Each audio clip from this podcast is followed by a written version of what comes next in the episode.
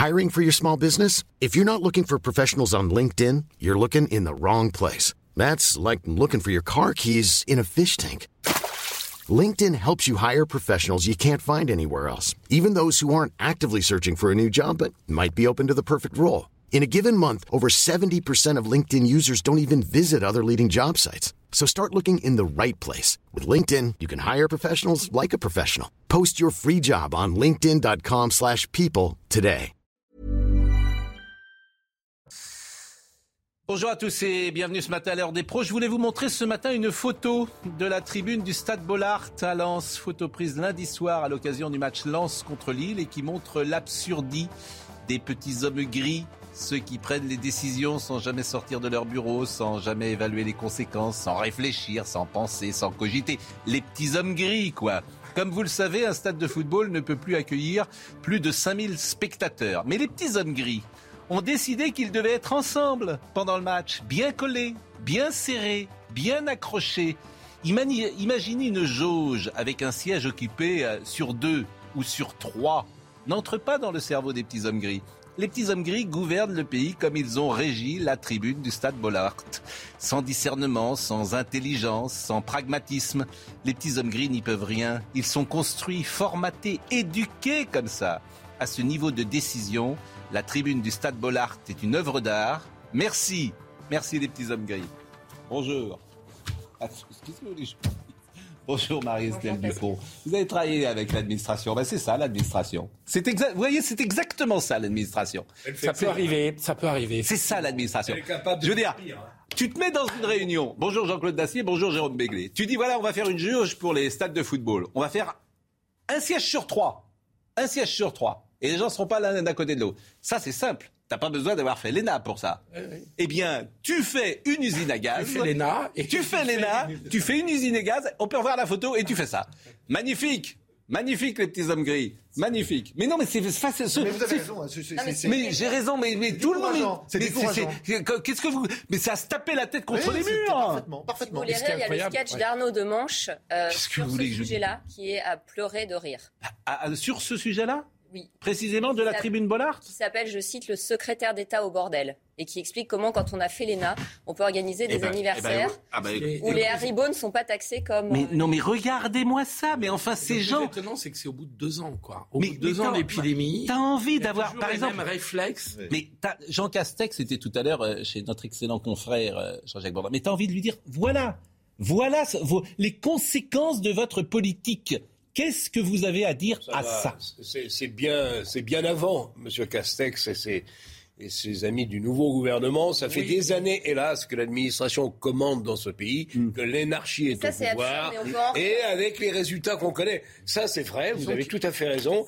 Elle est capable de faire bien pire, hélas. Évidemment, mais c'est, mais c'est révélateur. Oui, oui, bien sûr. Au bout de deux ans, il n'y a pas eu mais mais pas... oh, en se disant, mais tu, mais tu, mais on a, on a raté des choses. Tu n'y arriveras. C'est une, c'est pas une question d'homme, en fait. C'est, oh. c'est pas une question d'âme. C'est une question de système.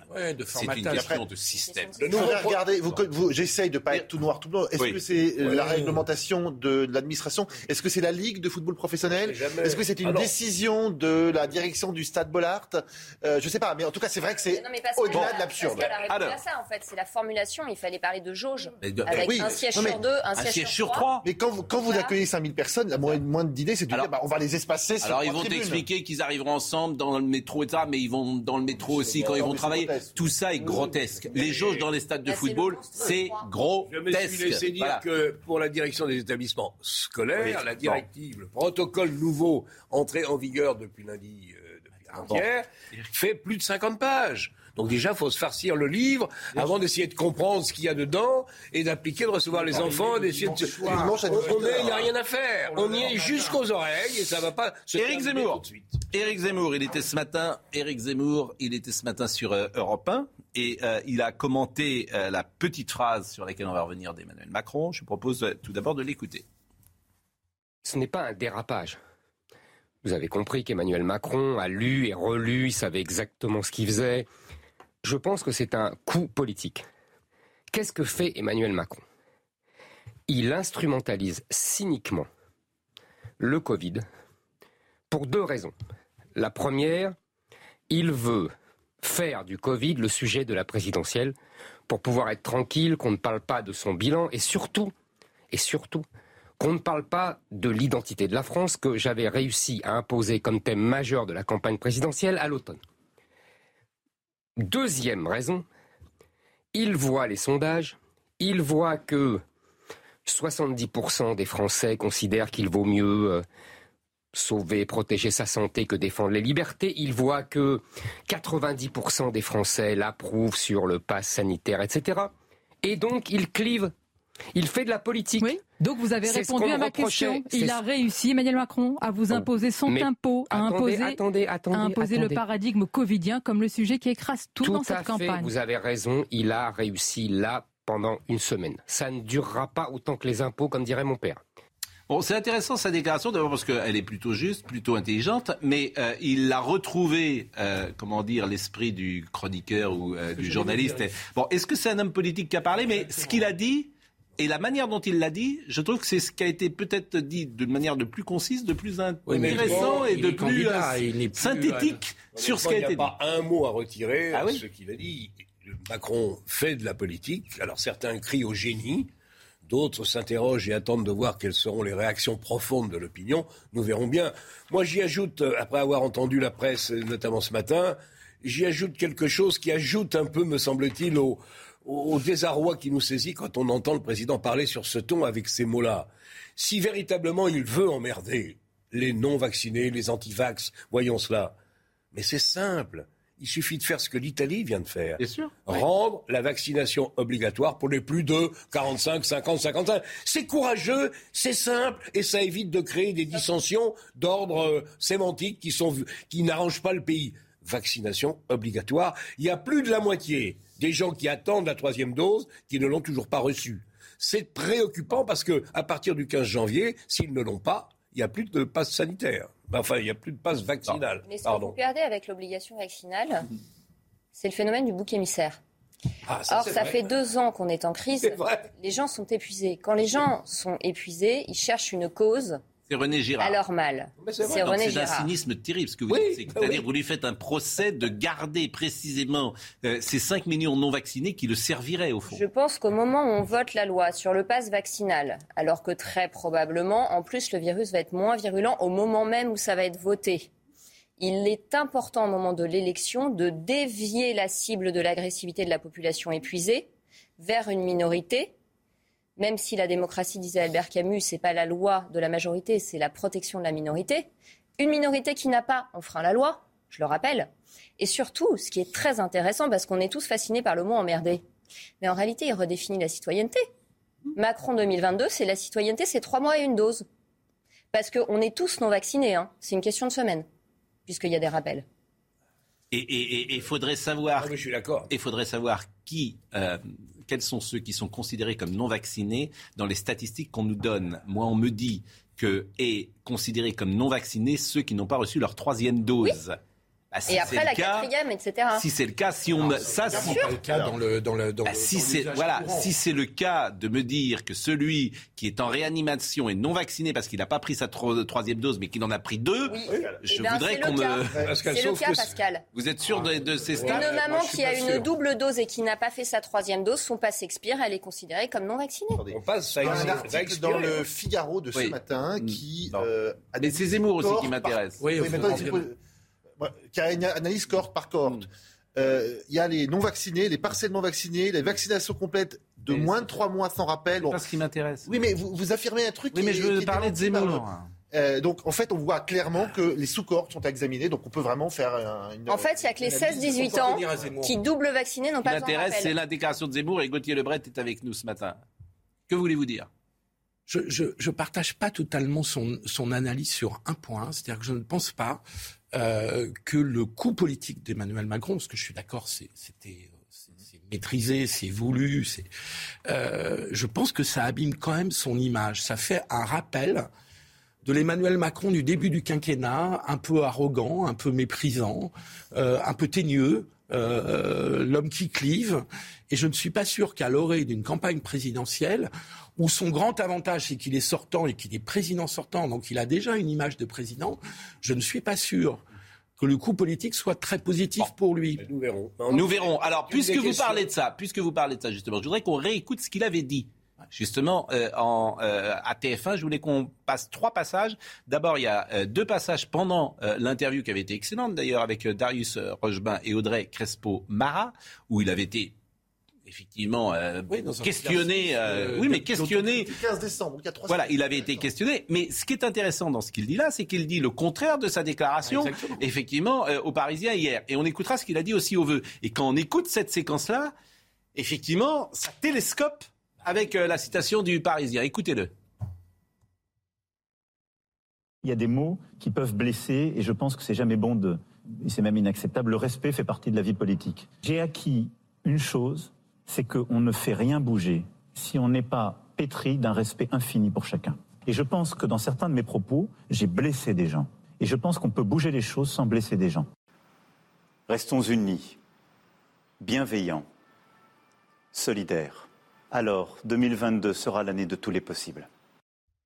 Vous venez de faire la démonstration. Là, c'est terrible. Sincérité, sincérité successive de notre président. Espérons qu'il est sincère à chaque fois qu'il parle. J'en suis Ça pas pose quand même la question Honnêtement, qui est, vraiment Emmanuel Macron Je ne sais pas qui. c'est ce que j'ai dit hier en Selon les trois, selon les voilà. discours, on a trois il personnalités Il y a quelqu'un qui est indéchiffrable, imprévisible et illisible. Moi, je ne sais pas lire Emmanuel Macron. Qui nous gouverne C'est celui du 15 décembre sur TF1, c'est celui du 31 décembre pour c'est celui d'avant-hier dans le Parisien. Mais il est bon. Bah, c'est, c'est, c'est, il est peut-être génial, hein, puisqu'il il, il, rend les gens incapables de le comprendre et de le lire. On verra les résultats dans. dans là, il y avait un sondage hier, on peut le voir, le sondage hier. Le sondage est intéressant. Le sondage est intéressant parce que a priori, euh, une majorité de Français considèrent, et on le va le voir à, à l'antenne, ce sondage, que euh, cette phrase est choquante. 53-47. 53-47. C'est-à-dire qu'en fait, c'est partagé. Mais bien sûr. Oui, ce qui m'a le plus étonné, ce qui m'a le plus étonné, c'est qu'il y ait 47% des gens qui ne soient pas choqués. C'est-à-dire que même si sur le fond on partage l'opinion de, ah, il y a plein de gens qui ne sont pas choqués. Qui, moi, il y a plein de gens qui disent. C'est intéressant parce qu'il y a plein de gens qui disent, et moi, des, comment dire, euh, des gens que je croise, des gens effectivement qui sont dans les hôpitaux, qui disent les non vaccinés, c'est pardonnez-moi de le dire comme ça, je vais le dire très vulgairement, ces connards, il y en a ras-le-bol. je veux dire, ils prennent les lits en réanimation de ceux qui voudraient euh, y entrer, euh, ça va, quoi. Euh, je veux dire, bon, j'entends ça. Pardonnez-moi de cette figure triviale. Et objectivement, c'est vrai. Mais D'accord, mais la lâcheté de Macron, c'est de répondre on va les... vous avez raison, Madame l'infirmière, on va les emmerder. Bah non, à la limite, si tu veux, fais l'obligation vaccinale et sois cohérent. Tout. Non, mais Sauf qu'on sait pas. Le courage, il est là. Donc, il faut on voit bien. l'appliquer. Mais c'est très simple à appliquer. c'est applicable. C'est applicable dans la seconde. Dans la seconde. Bien sûr. Obligation vaccinale pour les plus de 65 ans. Voilà. Et si vous ne voulez pas vous faire vacciner, vous êtes confiné chez vous. Et contrôle quand vous sortez. Mais on le fait. Contrôle quand vous sortez. Et vous vous trompez. Les Français, les Français obéiront et iront se faire vacciner. Non, pas du tout. Si quelqu'un sort, il va le contrôler en disant est-ce que vous êtes vacciné Pas du tout. Contrôle, pas du tout. D'abord, les gens euh, respecteront. Mais bien sûr. Vous verrez, comme Mais évidemment. Et contrôle au, hasard, c'est très simple. Effectivement, tu peux pas aller mettre une seringue dans un corps qui ne veut pas. Donc tu, tu proposes cette solution ou contrôle ou euh, comment dire euh, euh, comment dire obligation vaccinale. Vous voulez pas? C'est entendu. Vous oh, restez confiné. Il faut une amende. Hein. Alors on va me dire attention, tu tues, tu tues les gens qui ont plus de 65 ans, 70 ans. J'entends ça, hein, ce qui est vrai aussi. Mais bon. Enfin, je voudrais juste rappeler un mot, parce qu'il est président de l'Europe aujourd'hui, Emmanuel Macron, c'est qu'il y a à peu près un an, jour pour jour, la, Pardon, la résolution 2361 a été prise par l'Europe disant spécifiquement les États membres doivent veiller à ce que personne ne soit victime de discrimination liée à son statut vaccinal. Oui. Oui, mais si on est Alors, Éric Zemmour. Éric Zemmour, le deuxième passage que je voulais vous faire écouter qui euh, prolonge notre discussion, toujours sur cette phrase, parce qu'il dit, moi, euh, Emmanuel Macron ne m'aura pas. Je vous dis simplement, je ne courrai pas après Emmanuel Macron et je ne vais pas dire oulala qu'il est méchant, il dit j'emmerde les Français, il dit des gros mots. Euh, euh, voilà, on n'a pas quatre ans. Hein. Euh, je ne vais pas dire voilà. pour moi, ce n'est pas le sujet de la présidentielle et il ne m'aura pas. Voilà, Emmanuel Macron ne m'aura pas. Je ne tomberai pas dans le piège qu'il me tend et qu'il nous tend.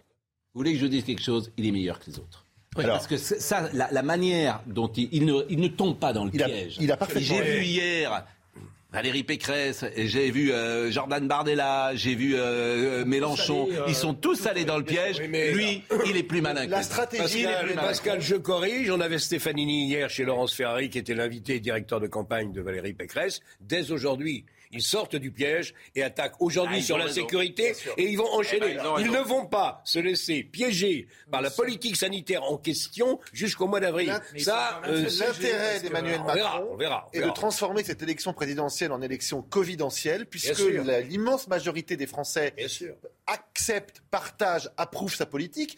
Il est sur du velours là-dessus. Et évidemment, ses adversaires politiques ont tout à fait intérêt à refuser cette question, à refuser ce débat et à se positionner sur l'islamisme, sur la sécurité, sur le pouvoir d'achat, sur l'endettement. Sur... On ne parlera pas que du Covid. Juste sur l'obligation vaccinale. Alors on en parle pas mal. Hein. À partir du moment où on dit. Non, mais ça peut être une possibilité. Je dis pas que je suis pour. Ah hein. Entendez. Entendez-nous. Mais je me demande comment elle s'applique. Ah, à partir du moment où on dit que le pass vaccinal, c'est déjà. On emmerde les, non-vaccinés. Alors si vous passez à l'obligation euh, vaccinale, vous allez beaucoup mais plus pas loin. Mais au moins c'est clair.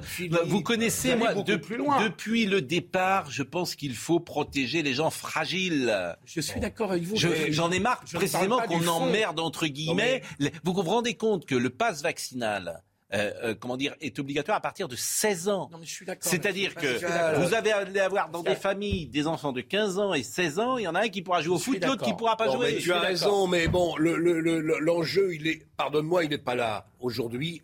Là, dans les jours qui viennent, si le passe vaccinal doit remplir son office, il doit, avant, non pas le 15 janvier, parce qu'avec les retards qui ont été pris à l'Assemblée, on aura un passe vaccinal, nouvelle formule, vers le 20 ou le 25. Il faut, d'ici là, que ceux qui n'ont qu'un vaccin à deux doses passent et se fassent vacciner la troisième dose. Sinon, si j'ai bien compris, ils ne sont plus euh, protégés par le, le, pass vaccinal, ils sont obligés de rester chez eux. Donc c'est ça l'enjeu pour le moment. Donc tous ceux qui n'ont que deux doses vont devoir penser rapidement à se faire faire leur Un amendement a été voté cette nuit. Si vous êtes, vous avez un pass vaccinal incomplet avec deux doses, le oui, dire vous avez un mois, 30 ah, jours pour présenter le certificat de la troisième dose. Et d'ailleurs, on parlera tout à l'heure parce que ça m'intéresse beaucoup. Si, et pardonnez-moi, c'est trivial, il emmerde les non-vaccinés, il emmerde aussi les LR. Parce que on va parler tout à l'heure du vote des LR. Ah non, mais le vote des LR, je l'ai là. Vous, il y a 103 membres, il y en a 28 qui ont voté pour, évidemment. Ils sont partagés en trois tiers. Oui, 28, 24 qui ont voté contre, et euh, c'est bien. C'est absolu. Et, et, le reste, donc, euh, alors les emmerdes, les LR, et il les emmerde. Vous avez vu le sondage de, euh, du Figaro ce matin, très intéressant. Donc 63% des Français approuvent le, passe vaccinal. Mm. Chez Emmanuel Macron, ça monte à 94%. Chez les sympathisants d'Emmanuel Macron. Chez Valérie Pécresse, 76%. Donc elle ne peut pas se dissocier de, ce que dit. En revanche, et les seuls partisans qui sont contre le passe vaccinal, ce sont les partisans d'Éric Zemmour. Seulement 39% favorables. Chez Mélenchon, ils sont à 58%. Donc Zemmour a tout à fait raison de dire. Tout le monde est favorable surtout, c'est ce que je retiens. Quand il y a 76%, 94%, 76% chez les LR. Donc 63% des Français sont favorables au, phase vaccinal, 94% chez les sympathisants de Macron, 76% eh ben, eh ben, politique de la demande. Bien sûr, 76% chez, chez Pécresse. Attendez, laissez-moi dire. 67% chez Jadot, 58% chez Mélenchon, 51% chez Marine Le Pen et seulement 39% chez On ne peut pas découvrir les difficultés de Valérie Pécresse. Elle a un parti et des supporters coupés en deux ou en trois. Il y en a qui, depuis deux ans, trois ans, quatre ans, sont chez Macron. Il y en a qui sont tentés par Zemmour. Il y en a partout. Le l'ancien grand, grande droite dominante des années 80-90, mm. elle est en miettes. La difficulté de Valérie Pécresse, c'est de être, essayer de rassembler les troupes. C'est pas gagner d'avance dites c'est une politique de la demande, mais en réalité, c'est parce qu'il euh, y a eu la scène traumatique initiale qui a été le confinement. Mais je ne crois pas ça depuis le départ. Je pense euh, que depuis le départ, mais c'est improuvable, depuis le départ, tous les, comment dire, tous les, les gouvernements ont répondu à une demande de leur peuple. Et il eût fallu être extrêmement courageux pour résister à cette demande. Et comme ils n'ont jamais de courage, ou peu de courage, ils ont fait une politique de la demande. C'est ma conviction, mais c'est improuvable. Ce qui, en revanche, est, extrêmement vrai, extrêmement triste dans ce que vous dites, c'est que le même jour, on annonce, vous avez le droit de faire la fête pour le réveillon, mais on va masquer les gosses de 6 ans dans les lieux publics. Ça convient aux gens. Donc on a aussi les politiques qu'on mérite. Mais bien sûr. Mais, alors, j'aime cette si On a, une, on a les politiques qu'on mérite. Si on a une mentalité, si on a une mentalité hein. de en 40 de Gaulle, il était tout seul. Hein. Tellement nul qu'on préfère sacrifier la santé. De Gaulle, on préfère sacrifier la santé de nos enfants. Ce que je vous dis, en 40, il était tout seul. Tout à fait raison. Je veux dire, les gens, ils se couchent. Les gens, ils se couchent. Ne faisons pas de comparaison. Ne faisons pas de comparaison entre Vichy et Mais clairement, Pascal a raison sur le fait que les gens euh, préfèrent sacrifier la santé de leurs gosses. Euh, que se priver de réveillons et de. Et ne comparons pas non plus votre veste Bordeaux avec celle de Claude François dans les années 70. Non. Comparaison n'est pas raison. Pas comparaison. Bordeaux, comparaison. Je trouve qu'elle est beaucoup mieux. Comparaison n'est pas raison. Euh, un petit sujet d'Yael Benamou, réaction sur les propos d'Emmanuel euh, Macron. Emmerder les non-vaccinés plutôt que de chercher à convaincre. Voilà ce que reprochent certains Français au chef de l'État. Il n'expose pas ses idées pour amener les gens à, à réfléchir, à se poser des questions et à se dire bah il a certainement raison. Pour d'autres, Emmanuel Macron a bien fait de miser sur l'offensive. Le temps de la pédagogie est révolu. Maintenant, on voit que c'est utile et on voit que tous les gens qui sont en réanimation sont des gens qui ne sont pas vaccinés. Donc, euh, je crois qu'il faut aller se faire vacciner. Maintenant, il n'y a plus de doute. Je pense qu'il a eu raison. Il a aussi qualifié les non-vaccinés d'irresponsables, des irresponsables qui ne seraient plus des citoyens. C'est dommage de les stigmatiser, de les mettre à part et comme des gens dissidents alors que c'est juste une volonté personnelle. Il aurait été un petit peu plus diplomate, peut-être qu'effectivement ça serait mieux passé. Mais voulait-il l'être? Certains Français ont du mal à croire que ces propos n'aient pas été soigneusement choisis. Je considère que, c'est le début, euh, le début de sa campagne présidentielle, que tout est finement calculé, qu'il s'agit de créer du clivage et de l'émotion. Euh, que c'est plutôt réussi. Le chef de l'État est en effet parvenu à être au cœur des débats. Eh oui, au cœur des débats, c'est le Trumpisme. Alors j'ai vu d'ailleurs. Alors il emmerde beaucoup les traducteurs. Hein. Parce que euh, la presse étrangère ne sait pas, comment traduire emmerder. C'est-à-dire que tout ah, F, U, C, K, c'est trop. Les Allemands ne savent pas quoi faire parce que jamais un chancelier allemand ne se serait adressé oui, comme quoi, les chanceliers allemands, ils n'ont peut-être pas de leçons à nous donner. oh, Pascal, non. Alors, alors, non. Les, journalistes, vos confrères allemands, sont très embarrassés parce que ni plus ni moins. Euh, euh, les chanceliers allemands s'adressent pas comme ça euh, à la nation actuellement. Donc, il y a tout un tas de réunions d'urgence dans la presse étrangère. Bon, qui emmerde qui? Euh, Gabriel Attal. Bonne question. Qui emmerde qui? Il est très fort, Gabriel Attal. Il est très ah, fort. Alors, là, pour y aller sur un truc comme ça, sur qui emmerde qui Qui? emmerde qui? Je trouve que là, je trouve que la formule est. Ah, il est formidable. Il a été meilleur que le Premier ministre qui était plus sur la réserve à l'Assemblée hier soir. Mais alors, le Premier ministre, je fais juste une parenthèse. Le Premier ministre, il était à 6 h à l'Assemblée nationale et il était ce matin à 8 h. Euh, ah, bah, on dort peu par les temps qui courent. Je veux dire, c'est pas, c'est pas humain comme métier. Attendez, vous, vous savez que la loi Veil, elle a été adoptée à 5h30 du matin. Oui. Euh, donc, des lois importantes. On s'était euh, engueulé la semaine ah, dernière là-dessus. Euh, c'est un grand classique. C'est pas, c'est pas honteux d'adopter une loi. Oui, mais moi, moi, je, je partage pas cet avis. Je pense que il y a un moment tu parles. Non, tu ne parles pas sereinement à 4 heures du matin. Je suis désolé de vous le dire. Moi, j'ai jamais fait une réunion à 4 heures du matin. Tu peux travailler à 4 heures du matin dans des cas particuliers, exceptionnels. Tu es sur un reportage, des choses comme ça. Mais tu, tu, tu montes pas à 4 heures du matin des réunions. Enfin, ça n'a pas de sens. je veux bien. Bon. Écoutons en revanche euh, qui on écoute, euh, qui emmerde qui Monsieur Attal. On va se parler franchement? Oui, bien sûr. On va se parler franchement. Qui emmerde la vie de qui aujourd'hui? Qui gâche la vie de nos soignants qui, depuis deux ans, sont mobilisés sous l'eau dans nos services de réanimation pour sauver des patients qui, aujourd'hui, sont essentiellement non vaccinés? Ce sont ceux qui s'opposent au vaccin qui gâche la vie de nos commerçants, de nos restaurateurs, de nos théâtres, de nos cinémas, qui depuis deux ans vivent avec une épée de Damoclès au-dessus de la tête quand ils n'ont pas été fermés. Ce sont ceux qui s'opposent au vaccin. Qui gâche la vie de nos personnes âgées, qui sont contraintes de vivre dans la solitude, dans la peur, dans la peur face à une épidémie. Ce sont ceux qui s'opposent au vaccin. Alors moi, je vais vous dire les choses. Nous avons toujours dit les choses extrêmement clairement. Et nous continuerons à les dire clairement. Et je vais vous dire que les propos du président de la République me semblent très en deçà de la colère d'une très grande majorité des Français face à ce choix qui est fait de s'opposer au vaccin. Vous discutez avec des Français aujourd'hui, vous en avez beaucoup qui vous disent mais euh, les personnes qui font le choix de ne pas se faire vacciner, on ne devrait même pas les soigner. Nous, nous avons toujours fait le choix avec nos soignants, de soigner tous les Français qui étaient frappés par la maladie. Et nous continuerons à faire ce choix. C'est un choix en responsabilité. Mais la responsabilité, c'est aussi de prendre les mesures nécessaires pour protéger tous les Français. Et parfois pour protéger certains Français, y compris contre eux-mêmes. Et nous allons continuer à assumer aussi cette responsabilité. Comme l'a dit euh, le président de la République ce matin, on agit, on explique et on assume.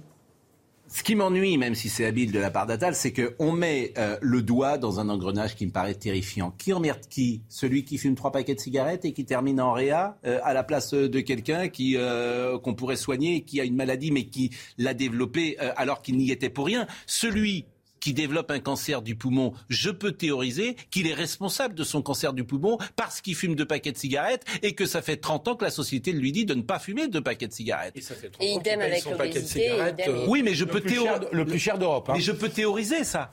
Oui, oui. Je peux théoriser que celui qui a un accident de voiture à 180 à l'heure, je le fais pas rentrer dans, en réa parce qu'il a pas à rouler. à- Non mais je peux peux pas. théoriser. Parce que le, le- le- le gars qui fume deux paquets de cigarettes par jour, il n'est pas contagieux. C'est Mais pas le cas des autres. sauf, mais attendez, vous n'avez pas entendu mon argument.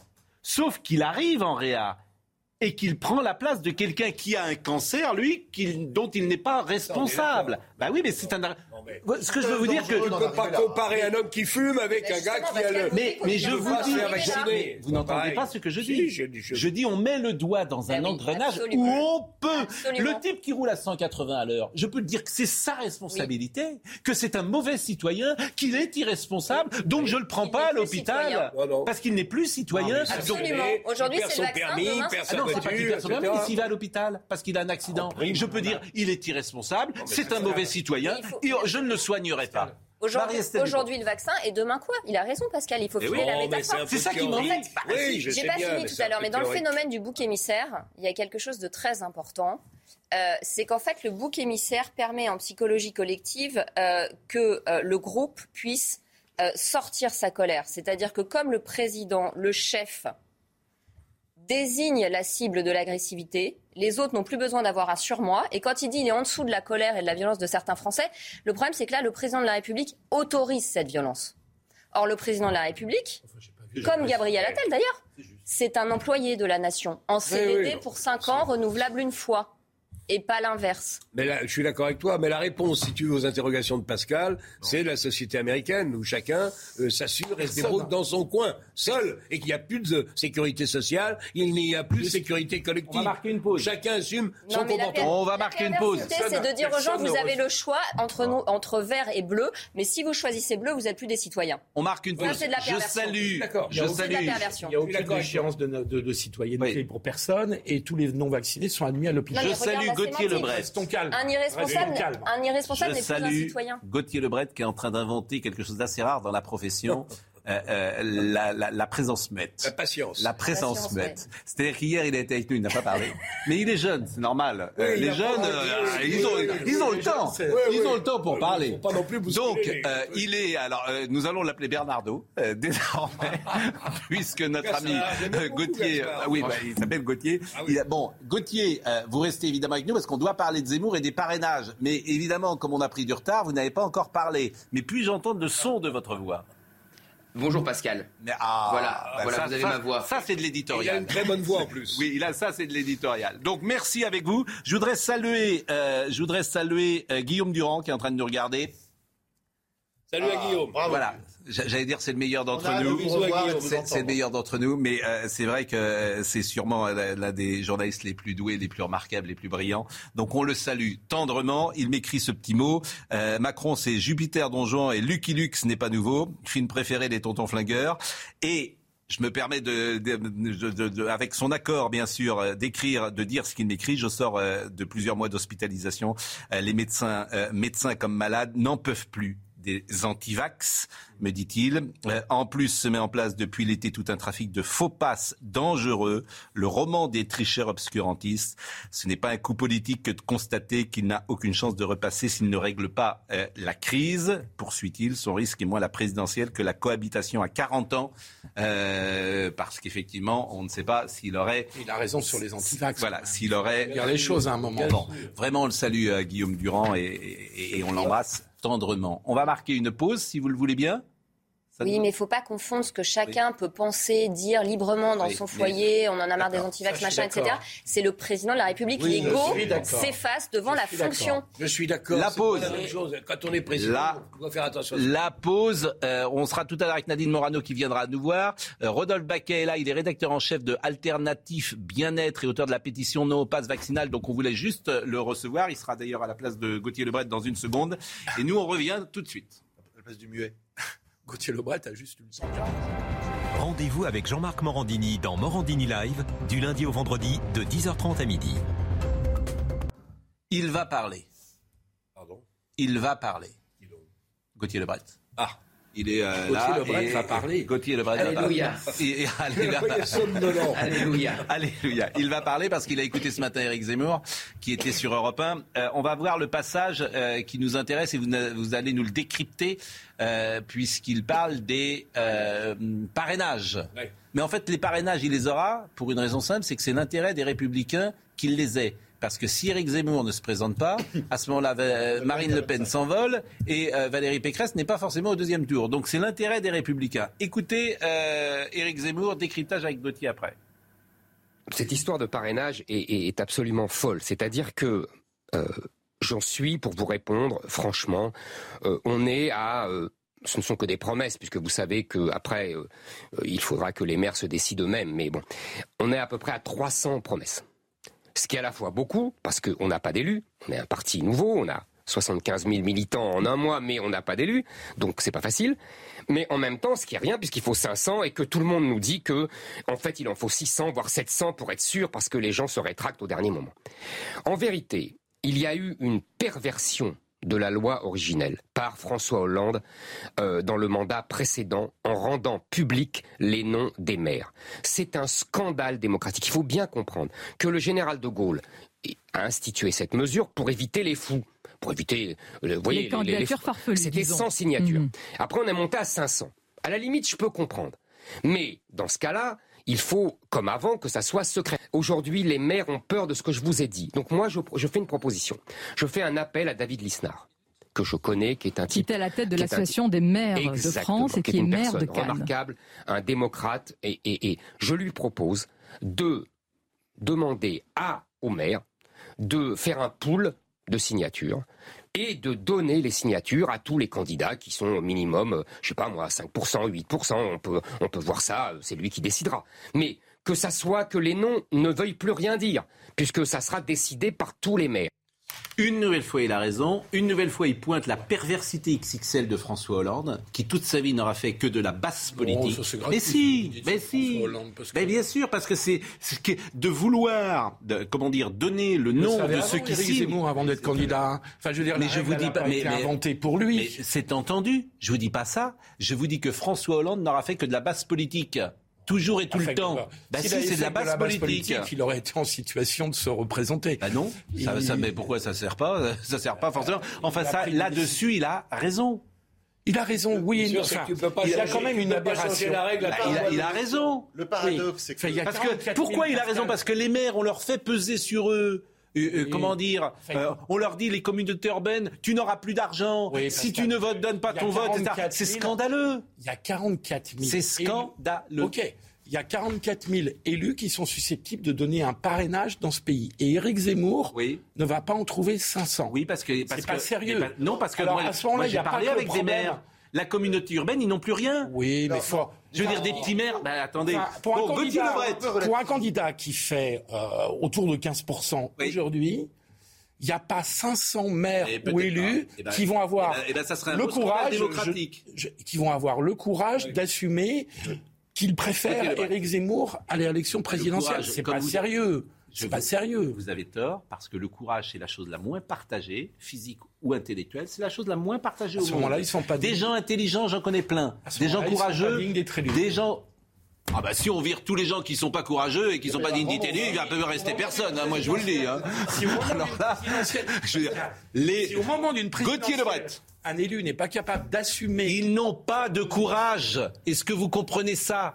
C'est dans l'âme humaine. Sur 44 000, il y en a Bien sûr, c'est très dur d'avoir du courage. Gauthier Lebret, lui, a du courage. Parce ah qu'il, oui, ça fait une heure qu'il attend. Ça fait, ça fait deux jours qu'il attend. Il Je précise pour les téléspectateurs qu'il est dans la cage depuis hier. Il a dormi, il attendait.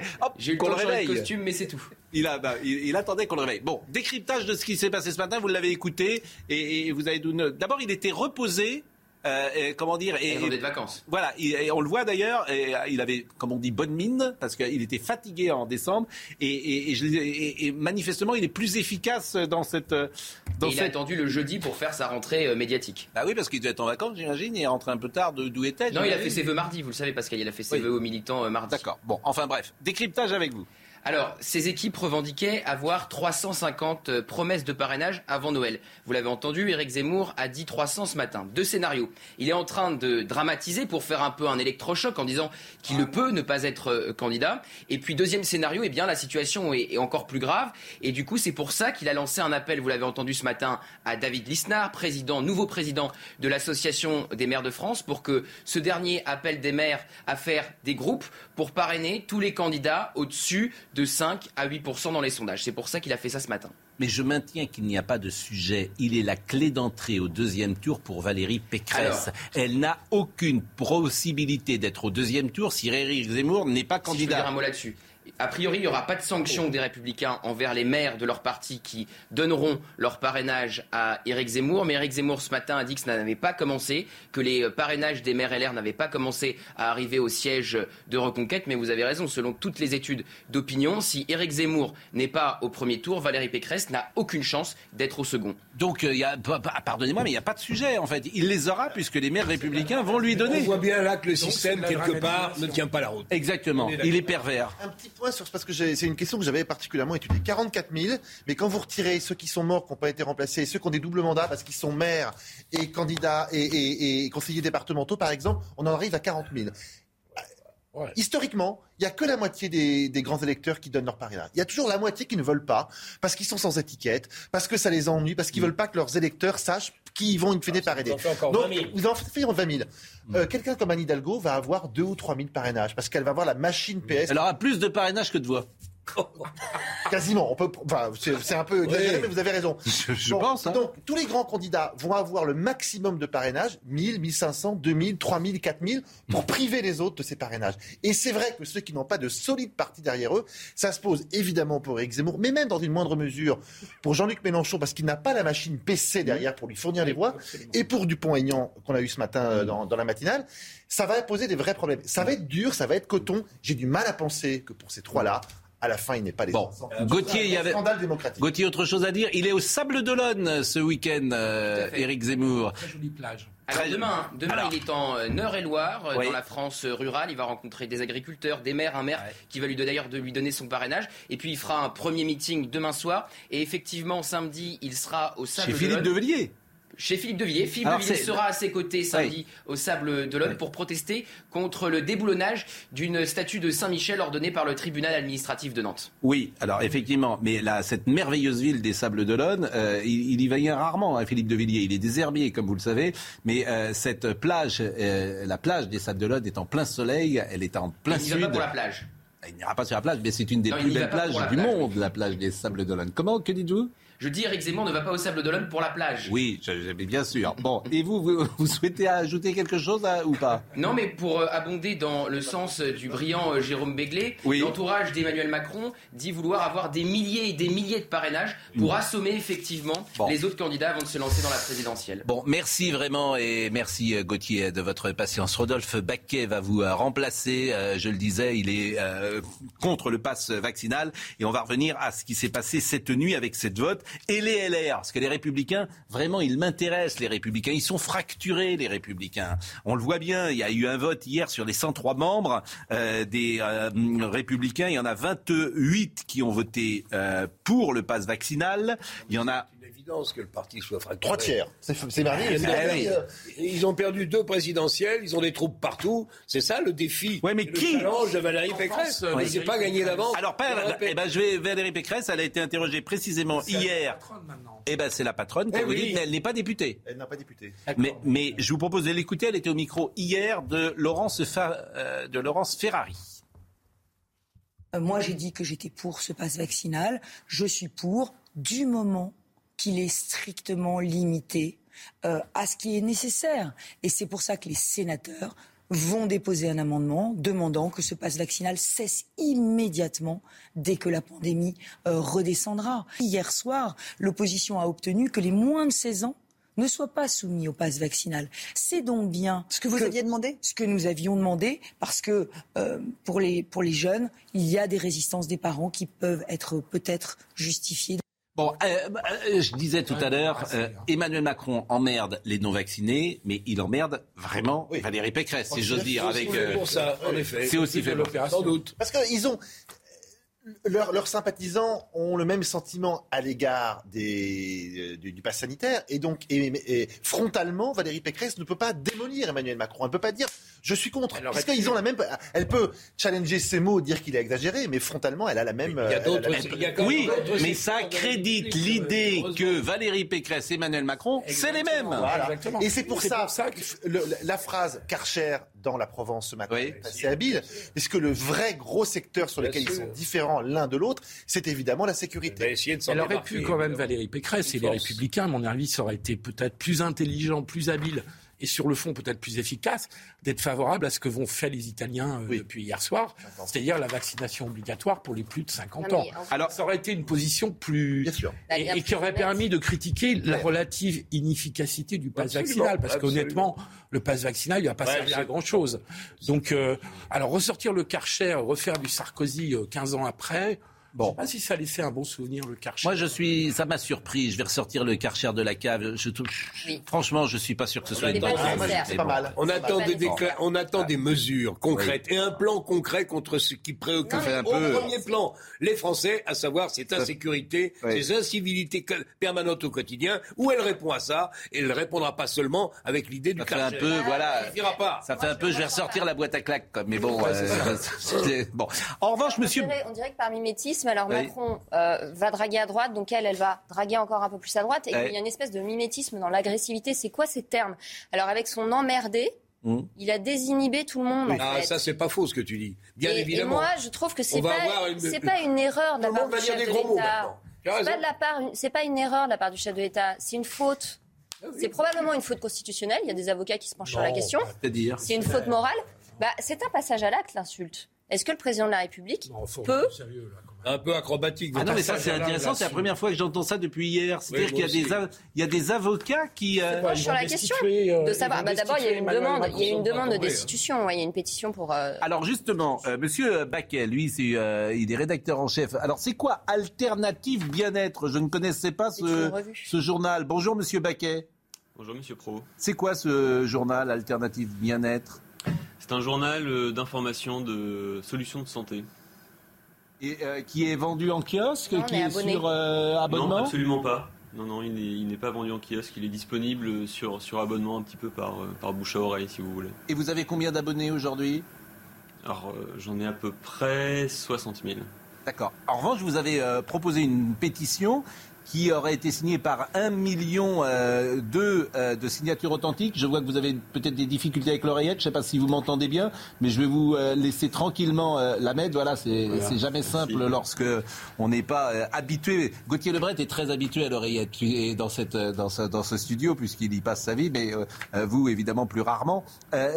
vous, vous avez proposé une pétition non au pass vaccinal et elle a déjà euh, recueilli 1,2 million de signatures. Est-ce que vous êtes sûr que ces signatures sont authentiques? Est-ce que vous avez le nom, euh, l'adresse, la carte d'identité des gens qui ont signé? Alors, moi, je n'étant pas, euh, ne faisant pas partie des forces de la police, je ne peux pas demander leur carte d'identité aux gens. Comme ce sera bientôt le cas probablement en France, hein, en, réalité, puisque n'importe qui pourra contrôler l'identité de chaque concitoyen. Euh, les noms, vous me les demandiez, ils sont là. Euh, euh, j'ai une version imprimée de la pétition. Et les noms, vous voyez, ils apparaissent ici en très petits caractères.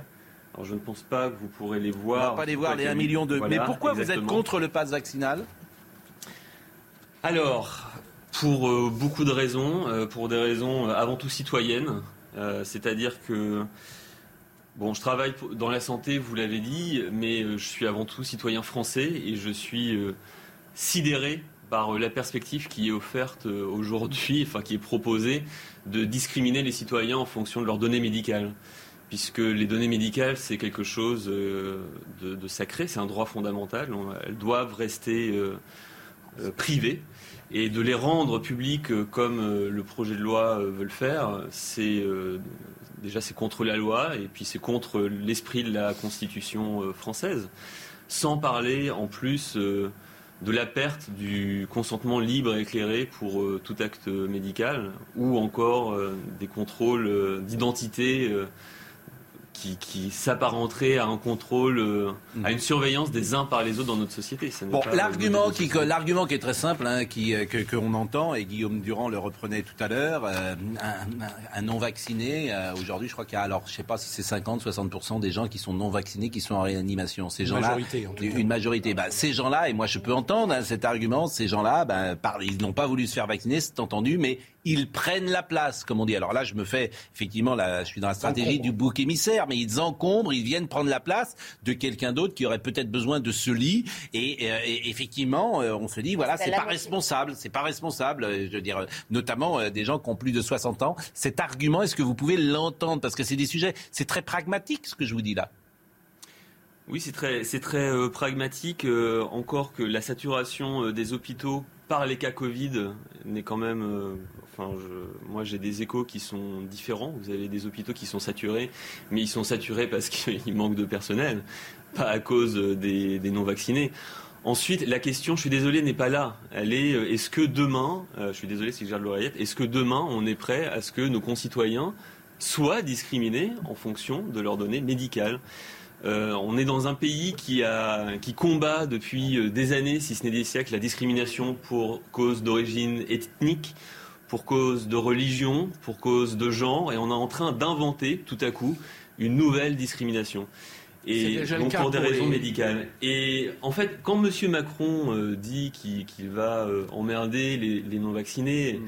c'est très malin de sa part, parce qu'il est, il est en train d'alimenter cette espèce de polarisation, mais en fait, il détourne l'attention, puisque ce passe vaccinal, s'il est adopté, il ne va pas discriminer seulement les non-vaccinés, il va discriminer également les vaccinés qui, dès qu'ils ne seront plus à jour de leur dose de rappel, auront tous leurs droits sociaux tout à coup coupés. Enfin, droits sociaux. Euh, la prendre, exactement, prendre le, merci. prendre le train, le restaurant, aller au restaurant, etc.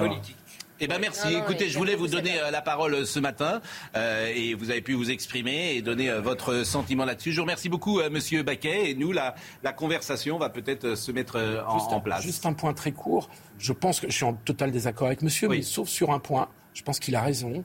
Je pense que les contrôles d'identité pouvoir donner aux commerçants est un problème de constitutionnalité. Je ne suis pas sûr que ça, ça passe devant le Conseil constitutionnel. C'est possible. Alors, qu'est-ce que tu je dis Je pense que le gouvernement prend un énorme risque. Qu'est-ce que tu dis aux restaurateurs qui te demandent ta pièce d'identité lorsqu'ils te soupçonnent de faire un chèque en bois? Ils le font de moins en moins parce qu'ils le prennent non, mais ils le font. Ils le font. ils le prennent de rien à voir. Vous avez vu quelqu'un écrire un chèque, vous?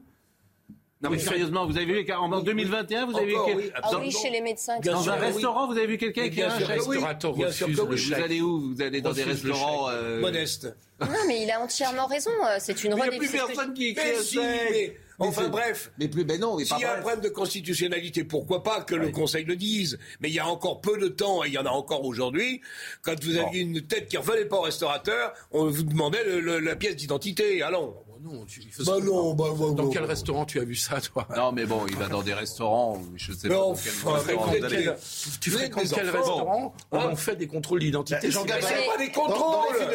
C'est pas tout le monde. Mais si le gars, si si fréquenté les bars à les années les films de Jean Gabin. Le baron d'écluse. Dans le baron d'écluse, il y a ça. J'ai une question euh, pour Philippe. Philippe, comment tu peux être en désaccord avec ce que dit Rodolphe Baquet, euh, dont j'apprécie beaucoup la revue d'ailleurs J'ai bien compris. Puisque quand on dit un irresponsable n'est plus un citoyen, donc l'ego d'un individu se place au-dessus des lois de la nation, au-dessus de la Constitution, et la citoyenneté est redéfinie comme éphémère, c'est trois mois et une dose. C'est irréfutable ce qu'il dit. Emmanuel Macron aurait dû dire les non-vaccinés ne se conduisent il aurait dû dire, Il aurait dû dire les antivax. Parce que dans les non-vaccinés. Eh ben, pas ce qu'il a dit. La il part, est allé trop loin. La part des antivax. C'était réfléchi. La part des antivax dans les non-vaccinés est, très faible, en fait. C'est ce qu'on m'a dit, moi, euh, hier. Je vous assure, la part, la part des antivax dans les non-vaccinés est extrêmement faible. Ce qu'on a vu euh, dans le sujet de Paul Lourtou rouge. La route au La route au Ce, celui, c'est très faible. Il y a plein de non vaccinés d'abord parce que le vaccin vient pas jusqu'à eux. Ils sont isolés. Il y a, il y a aussi, bon, je vous assure, il y a des gens, des anti-vax. Il y a plein de gens. les réseaux sociaux, qui, ils sont très présents. Il y a plein, il y a plein de non vaccinés qui sont vaccinés. Ils vous insultent très facilement. Il y a plein de non vaccinés qui sont, qui ont tous les vaccins, sauf précisément celui-là parce qu'ils ont un problème avec celui-là. Donc, euh, ah oui, mais c'est cela qui nous intéresse. Oui, et surtout, qui s'en va. Pas très bien pourquoi. Vous n'avez pas présenté le. Eh, j'ai oublié, figurez-vous. C'est ah, tout à fait euh, Sur Macron. Macron, saison 2, pourquoi faire? C'est ça la couverture du point. Ah, ça tombe bien. On, se bah, projette. Ça, c'est une bonne question. Saison 2, on est quand même en, campagne électorale, ça vous aura pas échappé. Bah, ça, ne m'a pas échappé. Et il fait des discours autant de candidats que de présidents. Ça n'a pas échappé non. Même s'il est officiellement pas candidat. Euh, Nadine Morano va vous, euh, ah. vous remplacer. C'est pas le monde, vous remplace pas, on peut vous succéder. Non, mais je suis heureux de lui céder mon fauteuil. Bon, Nadine Morano va être avec nous parce qu'elle a eu un échange hier avec Coralie Dubost et il semblerait que Nadine Morano ait, eu raison hier. sur quoi? Ben Parce qu'elle a, fait, elle a le Covid, elle a fait une dose et elle est obligée de faire une deuxième dose avant le 15 janvier, autrement son passe tombe à l'eau. Donc elle va nous expliquer. Ah la pause, à tout de suite.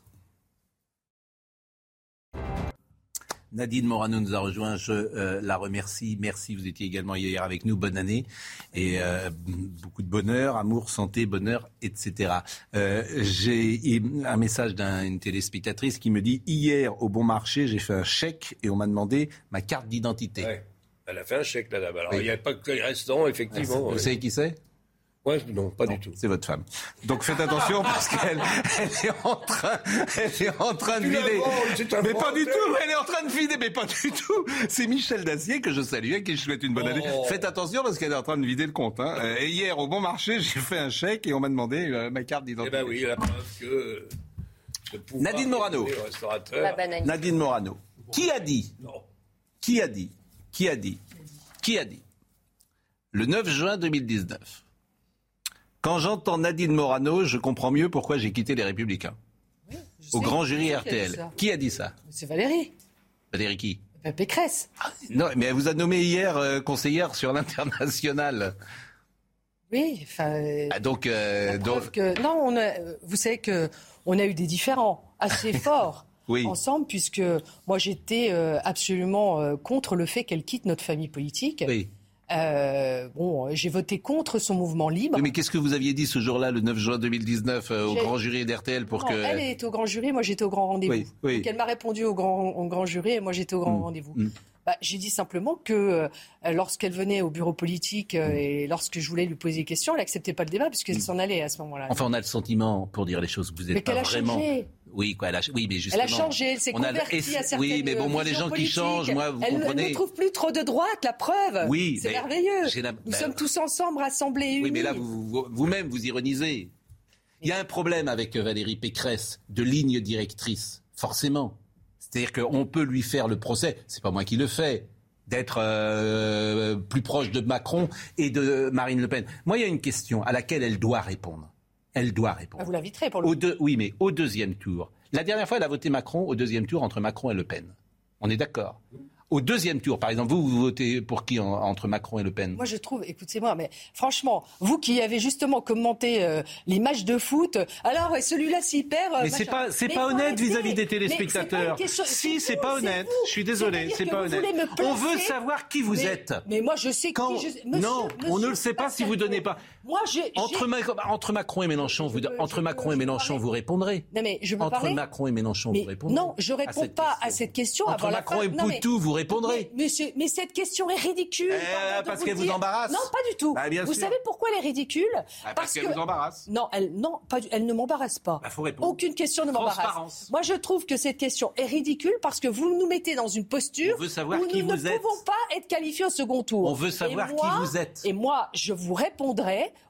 au soir du premier tour parce que je considère que je ne veux pas de cette hypothèse et que je veux que la candidate que nous portons aujourd'hui avec un programme que nous avons fait ensemble doit gagner ce premier tour et se pas qualifier. Parce que bah, vous, pouvez ne pas être d'accord. Pas vous personnellement, on fait le procès à Valérie Macron d'être plus proche au fond d'Emmanuel Macron que de Marine Le Pen. On lui fait ce procès. Oui, d'accord. Bon, ok, ok. Qu'est-ce que non, mais Valérie Non, il n'a pas fait un lapsus. C'est une, une image constituée.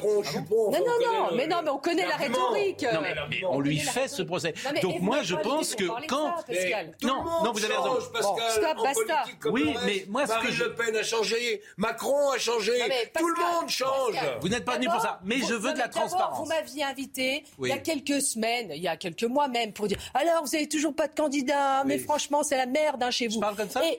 Bah, vous, vous, me, vous me poussiez dans mes retranchements à me dire vous n'avez pas de candidat, mais dites-le, mais vous avez vu, c'est, c'est le bazar dans votre famille ah, politique. Je vous Hier, vous avez tous voté, il n'y en a pas un qui a voté la même chose. Je vous avais dit. Vous êtes 103, il n'y en a pas un qui a voté la même chose. Je vous avais dit Prenons le temps de respecter notre planning, notre méthode. Nous l'avons fait, nous avons une primaire, nous avons une candidate. Elle a gagné, point. Chère Nadine, hier, les Républicains ont voté. Oui, et alors Il y en a 103. Oui, j'ai vu. Bon, il y en a 28 qui ont voté pour un camp, 24 pour l'autre et 22 qui sont soit abstenus. Vous trouvez que c'est sérieux? Ah. Mais je suis désolée, c'est un sujet sur lequel chacun a une éthique personnelle aussi, a une vision. Ça n'est pas notre politique, c'est celle d'Emmanuel Macron. On parlera de notre politique. Vous auriez voté quoi, vous? Ah, moi, je n'aurais pas voté ce passe vaccinal tel que présenté. Donc vous n'êtes pas Je me serais abstenu là-dessus parce que moi, je trouve que c'est une vaste hypocrisie, ce, ce, ce, ce, passe vaccinal. Je l'ai dit d'ailleurs au Premier ministre, puisque, rappelez-vous, hier, vous m'avez invité sur un sujet qui relève justement de cette question sanitaire puisque l'étude qui a été menée au CHU de Toulouse sur 8550 personnes a fait une étude sur le taux euh, d'immunité par rapport à l'anticorps qu'on peut avoir dans la sérologie. Bon, pour les, ceux qui ont eu la maladie, donc c'est-à-dire équivalent à une dose de vaccin, plus une dose de vaccin. et donc, je suis dans cette situation. Ah J'ai donc fait une sérologie comme des millions de personnes. Et donc, cette étude que je vous ai envoyée euh, par ailleurs, qu'il conviendrait de commenter, puisqu'il est dit que si on a un taux d'anticorps inférieur ou égal à 141, la protection n'est que 12,4%. Par contre, entre 141 et 1700, la fourchette est plus large. On estime que vous êtes protégé à hauteur de 90% de toute forme grave. Si le taux d'anticorps dépasse 1700, on estime que vous êtes à 100% prémuni de la forme grave, voire de la contractée. Moi, j'ai 8175. ça n'a pas de sens, Ça, me pose une question d'ordre médical. Je, voudrais qu'on remette et que le gouvernement, je l'ai dit à Jean Castex, je l'ai dit à Gabriel Attal, que le gouvernement remette au cœur des réflexions et du débat la question de la nécessité absolue de avoir une troisième dose de vaccin. C'est une question de bon sens. Euh, Alors, on va voir l'échange que vous avez eu avec Coralie Dubos et vous allez me dire hier si c'est Coralie ou Dubos ou vous qui aviez euh, raison, mais elle-même peut-être n'avait pas encore tous les textes. Je voudrais qu'on voit euh, juste cet échange. Hein. Nous sommes d'accord, Marine euh, nous, pouvons le voir, cet échange. Marine Lançon? Non. Non. Elle ne me parle pas. Alors, Alors d'ailleurs, voyons-le, voyons-le, voyons-le. Le corps médical n'est pas d'accord hein, sur, sur toutes ces analyses. Hein. Soyez discipliné, s'il vous plaît. Et je vais l'être. Pas de problème, vous aussi, bien sûr. J'ai eu le Covid, j'ai eu une seule injection de, de, vaccin, puisque euh, la preuve, c'est que euh, il était préconisé une seule dose de vaccin après le fait qu'on ait fait la maladie. Mais moi, mon passe sanitaire, ce qui m'indique, c'est que le 15 janvier, il, il, arrive à terme si je ne me revaccine pas. Or, moi, j'ai, en accord avec mon médecin, il m'a fait faire une sérologie pour voir quel était mon taux d'anticorps. J'ai un taux d'anticorps qui s'élève à 8175. Et euh, d'après l'étude qui avait été faite au CHU de Toulouse, que j'ai vue sur Top Santé d'ailleurs, euh, où il donne le taux d'immunité par rapport au taux d'anticorps. Donc, ce qu'il est indiqué, c'est qu'avec le taux qui est le mien, euh, je n'ai absolument pas besoin de repasser à la vaccination, au moins maintenant. Je ne suis pas contre la vaccination. Je suis moi-même vaccinée, mes enfants sont vaccinés, donc je n'ai pas de, de, de, de problème. de... Et, ah beaucoup, beaucoup de personnes, et donc mon, mon, cardiologue, les médecins me disent il ne faut pas refaire une dose de vaccin. Alors qu'est-ce que, qu'est-ce que je fais? Je n'ai plus le droit d'aller travailler, d'entrer ici au Parlement vous répond. Tous les, tous les matins, je dois rentrer euh, euh, ici au Parlement avec mon passe euh, sanitaire. Non, mais qu'est-ce que ça veut dire ça? Coralie Dubas vous répond il faut individualiser euh, le, le, J'ai compris, Nadine Morano. J'ai compris, j'ai compris. Coralie Dubost vous répond. En fait, le cas a été soumis plusieurs fois et on a eu la réponse. Je m'étonne que Nadine Morano ne l'ait pas entendu parce qu'en hémicycle, ça a été largement expliqué et débattu plusieurs fois.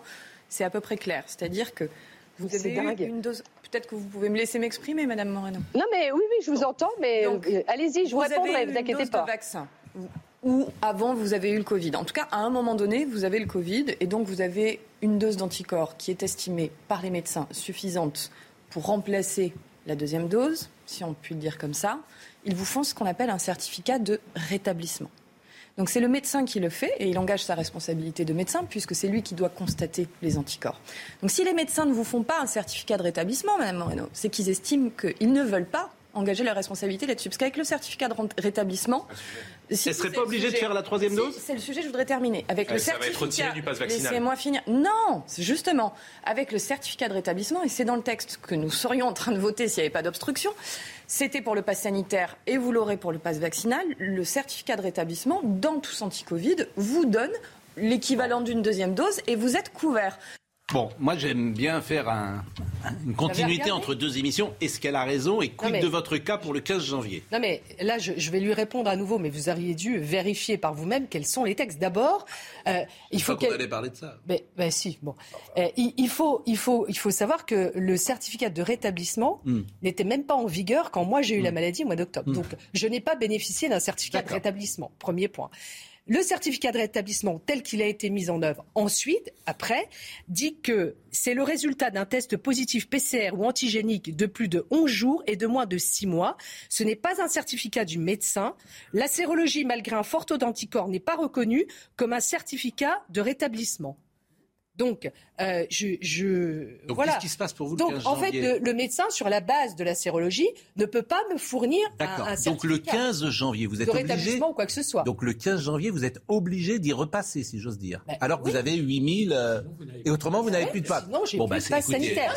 moi, ce que, mais j'en ai plein. Mais, Alors, c'est grotesque. Il y, a énormément de gens. Est-ce qu'il y a un risque à prendre cette troisième dose? Parce que alors, non mais vous voyez pas le problème. Moi, j'ai appelé. Est-ce qu'il y a un risque J'ai appelé. L'inflation, les médecins l'ont dit. Bah, non, mais les médecins, je suis désolée, moi j'en ai appelé oh, bah. plusieurs. J'ai appelé des cardios, j'ai appelé des généralistes. Il n'y en a pas un qui me dit la même chose. Il y en a qui me disent, écoute, avec le taux d'anticorps là, inutile de faire le vaccin. Il y a eu non, c'est pas ma question. Est-ce que c'est grave Est-ce que vous prenez un risque Il y a eu, il y a eu, il y a eu des cas, alors exceptionnels certes, mais des cas de myocardite ça m'a été dit, il y a des cas de myocardite. C'est léger la myocardite, c'est pas un effet. chez qui un Moi, j'ai un cardiologue qui m'a dit oui, il peut y avoir des, incidences graves.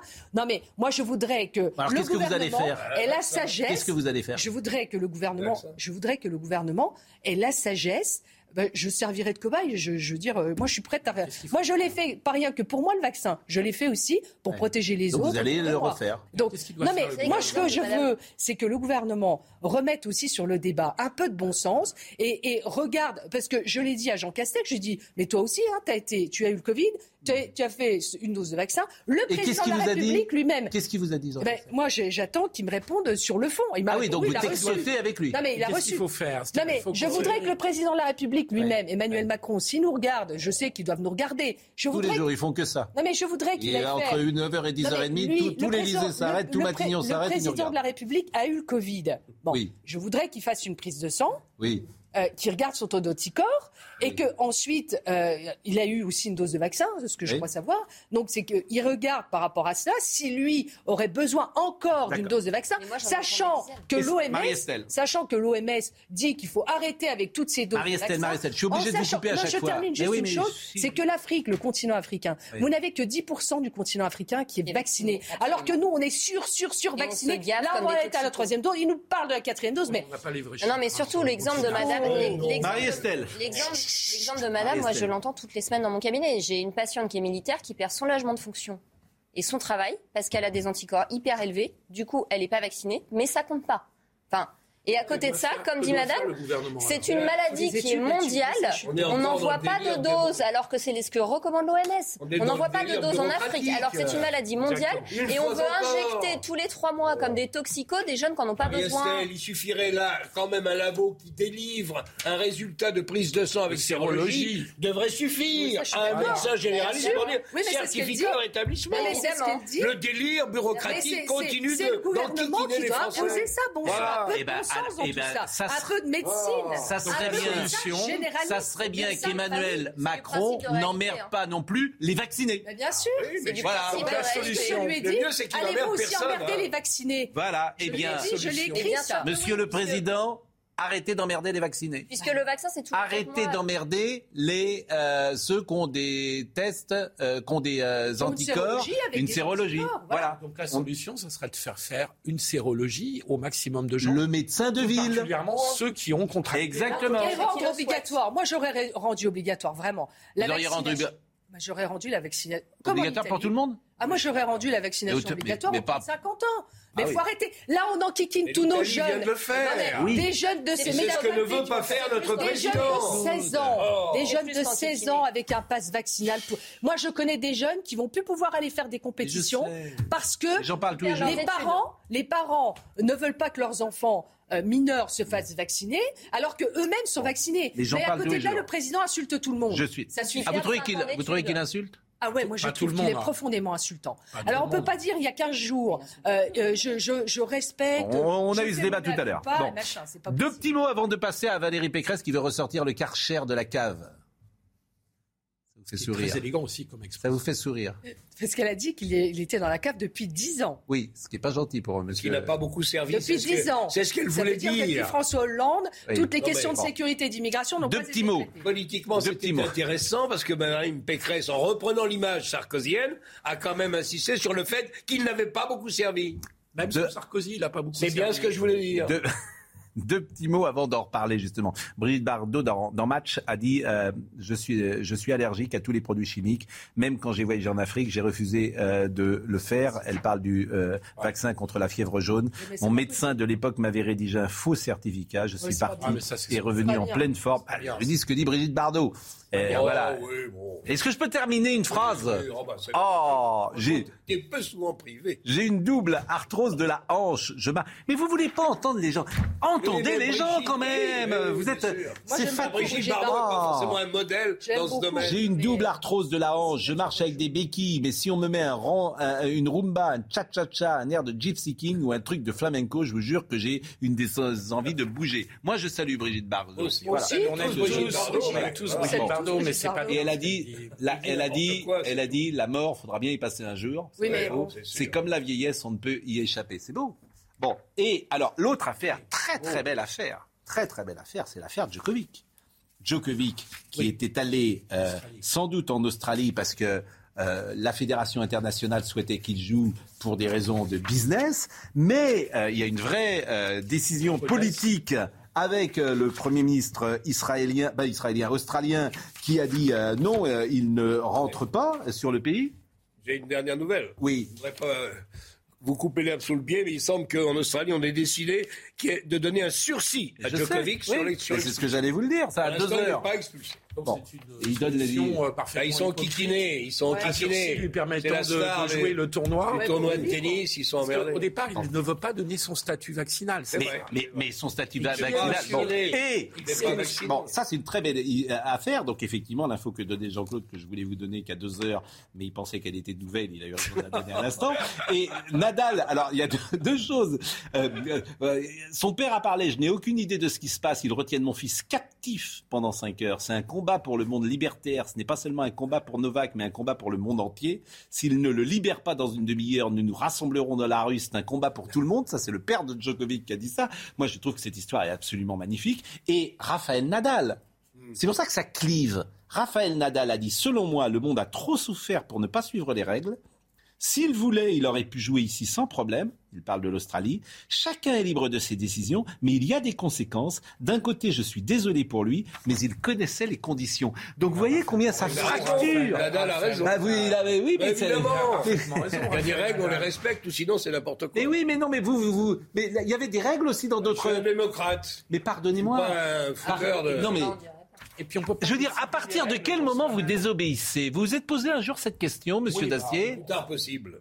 Oui, bah alors en 40, comme vraiment les, en comme 40, vraiment, oui, non, là, quand même, là, je serais peut-être parti à Londres, j'en sais rien. Oui. Mais là, on est loin de ça. On n'est pas à Londres. On est en Australie. Il y a un tournoi de tennis où le, la règle c'est les joueurs doivent être vaccinés. Il ne l'est pas, mais il va pas pouvoir. Je, je vous dis, au tournoi. je vous dis, ça ne fait pas de peine. Je vous dis, il y a un moment. Franchement, Non, écoutez. Non, moi, ce qui m'étonne, c'est qu'il ait voulu aller là-bas. Euh, comment dire euh, Mais en fait, c'est peut-être pas lui qui a voulu aller là-bas. D'ailleurs, c'est la Fédération internationale qui a voulu l'emmener. Vous voulez dire un mot avant de parler du Karcher?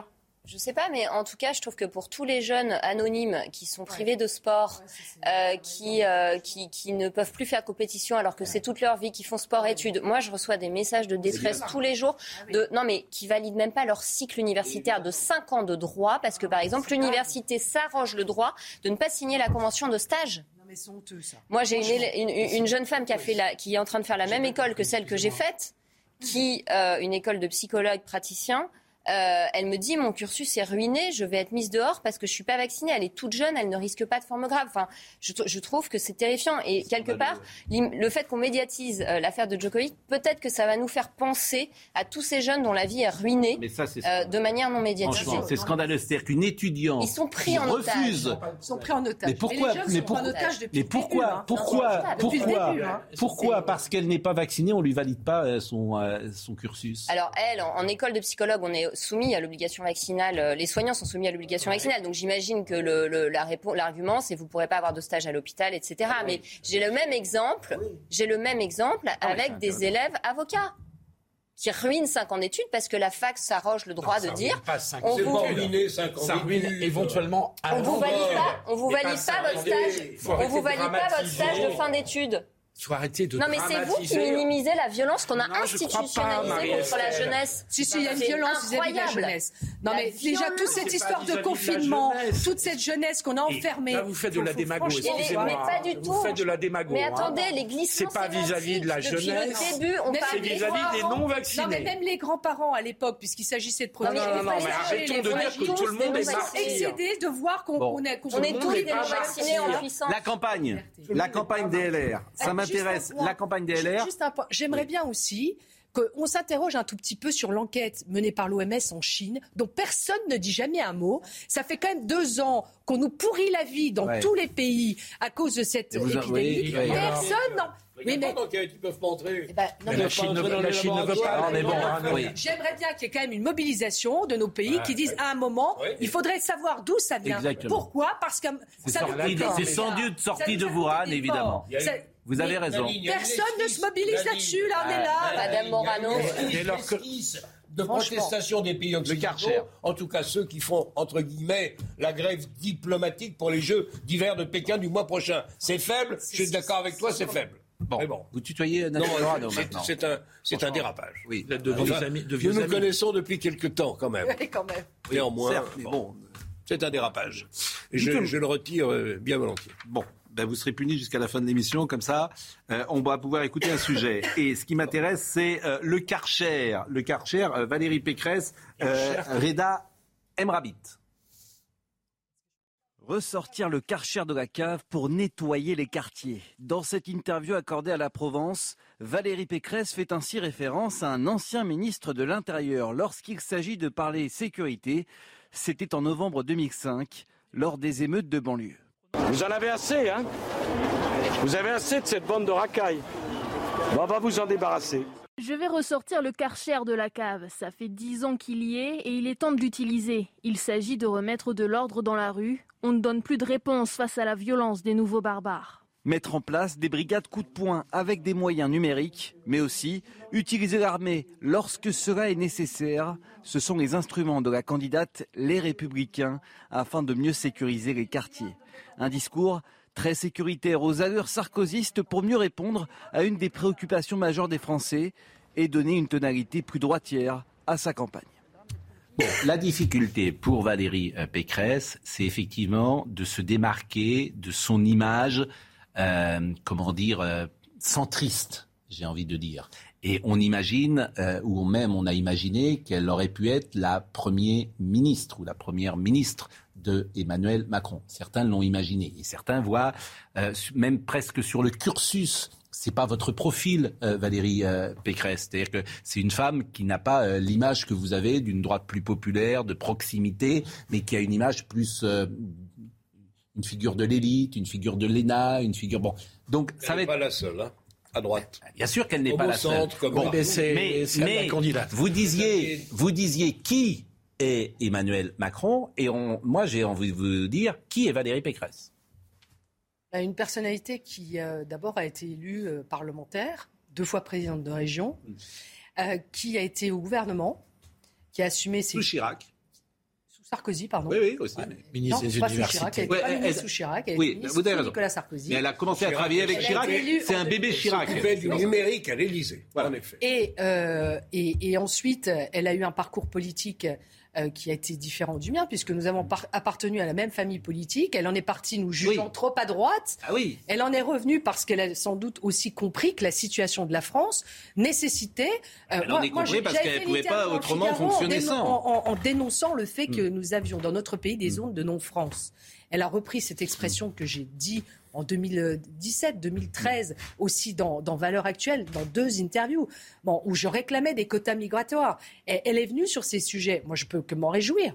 Voilà, elle va porter un programme que nous avons constitué ensemble. Et elle est sur cette ligne. Si elle n'était pas sur cette ligne, je ne serais pas avec elle. Je vous le dis tout de suite. Alors là, il y a une vraie unité du parti. Il y a une je vraie... Veux une vraie ligne de droite sur les questions de sécurité, sur les questions migratoires et sur la question de la conditionnalité de nos aides au développement au continent africain en contrepartie d'une maîtrise de leur immigration. Où elle se met sur une vraie ligne de droite, elle a peut-être une chance de gagner une élection sans doute ingagnable. Si elle ne le fait pas, là où elle a une petite chance, peut-être, je ne veux pas plaider pour elle, mais c'est que le président de la République est assez timide sur ces questions immigration, sécurité, etc.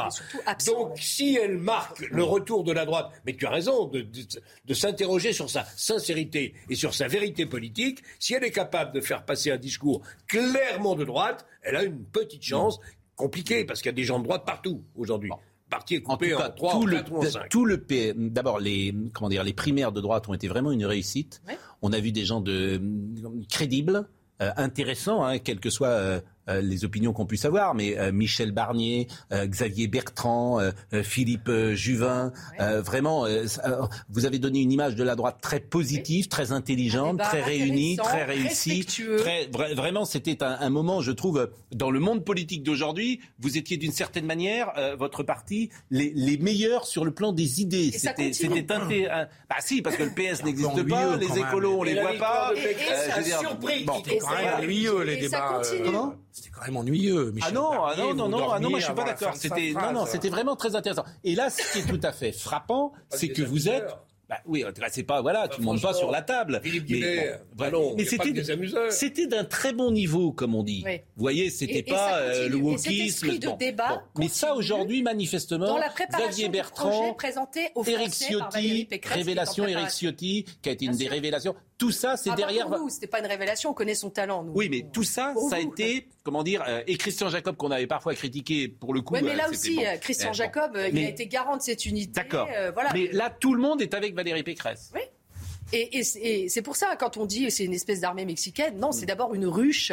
Euh, de euh, d'idées, de travail, euh, de volonté commune, Alors, arriver à l'Élysée. maintenant, faut incarner. Est-ce que vous trouvez que Valérie Pécresse aujourd'hui, elle a un déficit d'incarnation? Parce que c'est pas tout de travailler, c'est pas tout d'avoir, comment dire, des idées, un programme, mais il faut du talent. Et le talent, ça s'achète pas. C'est l'incarnation, c'est le charisme, c'est de pouvoir entraîner de ça. Est-ce qu'aujourd'hui vous trouvez que elle, a ça? Elle a déjà eu le talent de gagner deux fois la région Île-de-France. Personne ne peut lui dénier, ça. Oui, mais elle a quand même gagné une région difficile. Personne ne peut dénier ce résultat. Vous avez Personne. Raison. Et elle a battu. C'est à mettre à son actif. Donc, elle a gagné cette région. Elle a réussi. Ah non, mais c'était Barcelone pendant des années. Vous rigolez. Elle a réussi. Elle a réussi à gagner la primaire. Personne ne l'a donnée gagnante en sachant qu'elle était partie et qu'elle est revenue quand même. Euh, mais l'incarnation, ça existe. Bah, après, c'est à elle à donner cette incarnation. Ah, les derniers présidents de droite, c'est Jacques Chirac. C'est euh... ou quand on l'écoute, est-ce qu'elle est présidentiable? Voilà. Est-ce que c'est Nicolas Sarkozy? La réponse aujourd'hui est non. mais Nicolas Sarkozy reste Nicolas Sarkozy. On ne peut pas toujours dire euh, Nicolas Sarkozy, il n'y en a qu'un. Il n'y en aura pas deux. Voilà, il n'y en a qu'un. Donc, oui. Après, euh, Valérie Pécresse a sa personnalité. bien sûr. Euh, donc, on... Mais l'incarnation, ça existe. L'incarnation, ça existe. Et, euh, c'est à elle à démontrer, elle va le faire au cours de cette campagne, euh, qu'elle est, en capacité d'être euh, à terminé. Et en tous les cas, nous le souhaitons. Vous serez, vous serez à, votre avis, vous serez au deuxième tour et vous allez gagner? Oui. Ben, c'est notre objectif. Oui, bien sûr. Ma question est idiote, mais j'aime terminer l'émission par une question un peu idiote. Je voudrais. Il est quelle heure? Il est quelle heure? Il est 10h29. Je voudrais saluer Sacha. Qui est Sacha? C'est mon petit-fils. Ah bon? Je t'embrasse, mon chéri. Ah bah oui, mais alors Sacha, c'est aussi une téléspectatrice extrêmement fidèle de Marseille. Euh, que je salue, vraiment Sacha. Je sais que tous les matins, elle est bah, devant son aussi, hein, poste. Hein, Sacha. Bah oui, mais alors euh, c'est ma Sacha moi, si j'ose dire. Le mien est à... Et euh, elle a un gendre absolument formidable, je tiens à le dire, Sacha, qui travaille à Canal+. Donc je le salue aussi, Monsieur Vincent. Mais je, vraiment, euh, merci Sacha de votre fidélité. Je salue Audrey Missiraka qui était à la réalisation, Guillaume qui était au son, euh, Rémi qui était à la vision. Merci à Marine Lançon et à Justine Cerquera. Et puis c'est toujours euh, un plaisir de vous avoir avec nous, chère Marie-Estelle. Je vous souhaite également une excellente année, vraiment très bonne année. constitue un plaisir. je, je, précise, je précise que la veste de voilà, la veste de Philippe Guibert est en vente après l'émission sur Le Bon Coin. C'est une veste que Claude François a portée dans un de ses premiers. Euh, euh elles sont presque aussi. Elles sont superbes, voilà. Jean-Claude Dacier va rentrer chez lui où il va demander à sa femme euh, le chèque qu'elle a fait hier au bon marché. si euh, effectivement. On s'inquiète un peu, c'est vrai. Bah oui, vous, êtes, vous êtes un petit homme gris, c'est parfait. exactement. Ah bah, mais, vous n'êtes même pas au courant quand même. Voilà, ça c'est la modernité. Moi, je suis un homme déconstruit. C'est-à-dire que je suis 50-50, chacun ses, ses, choix, ses responsabilités, et on fait en sorte que ça marche pas trop mal. Donc voilà, et vous découvrez après ce qu'elle a acheté au bon marché. Hélas. oui. Jean-Marc Morandini dans une seconde, à ce soir. Retrouvez ce programme dès maintenant sur CNews. Even when we're on a budget, we still deserve nice things. Quince is a place to scoop up stunning high-end goods for 50 to 80% less than similar brands. They have buttery soft cashmere sweaters starting at $50, luxurious Italian leather bags, and so much more.